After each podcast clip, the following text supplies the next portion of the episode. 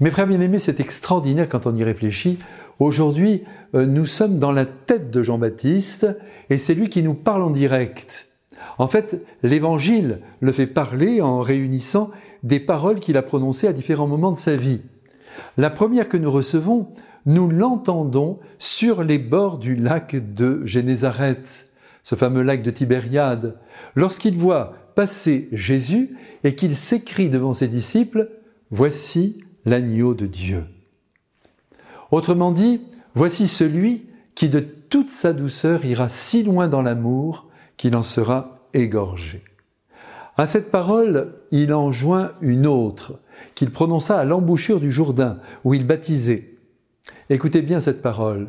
Celui qui vient après moi est passé devant moi, car il existait avant moi. Là, nous nous rendons compte à quel point Jean-Baptiste comprend déjà le mystère de l'identité du Christ venu sur la terre en prenant un corps et une âme humaine. Il comprend déjà que le Christ est un être céleste et nous aussi nous devons le comprendre et ne pas douter de ce point de foi capital. Si le Christ n'est pas Dieu, je dois quitter ma soutane, ne plus communier, ne plus me confesser. Tout ça n'a plus aucun sens. Et entre nous, existe-t-il une idée plus folle que personne n'aurait pu inventer?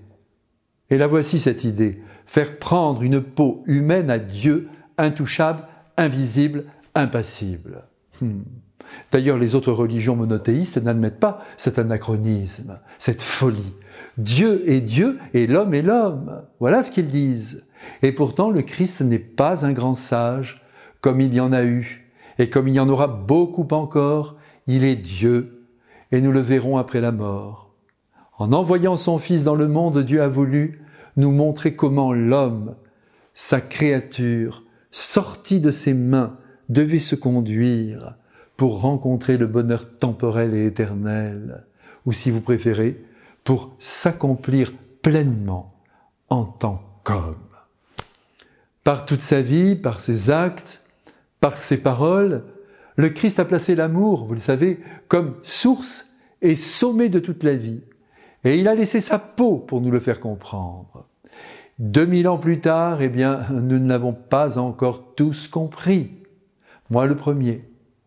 En Jean-Baptiste, les choses sont claires, ou du moins elles le sont devenues, le jour où notre Seigneur Jésus-Christ s'est glissé dans la file des pécheurs pour être baptisé dans le fleuve du Jourdain.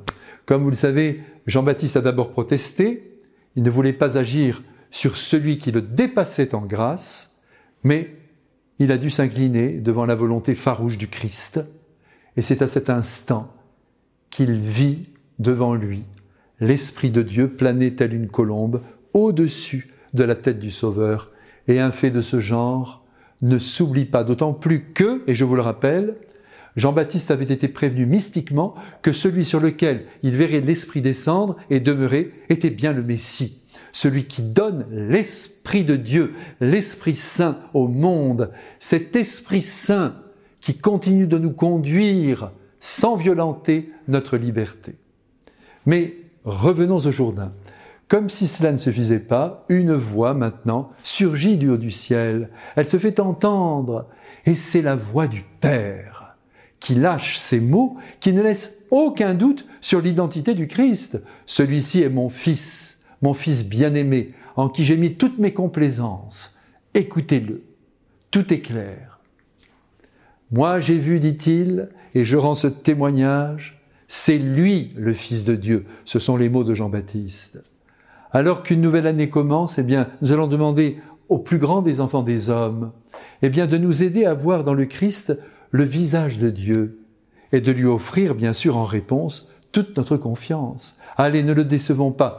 Que la bénédiction de Dieu Père nous fortifie dans notre foi au Dieu Fils, actuellement vivant dans la gloire, tous deux nous dirigeant, nous éclairant à travers leur esprit. Amen.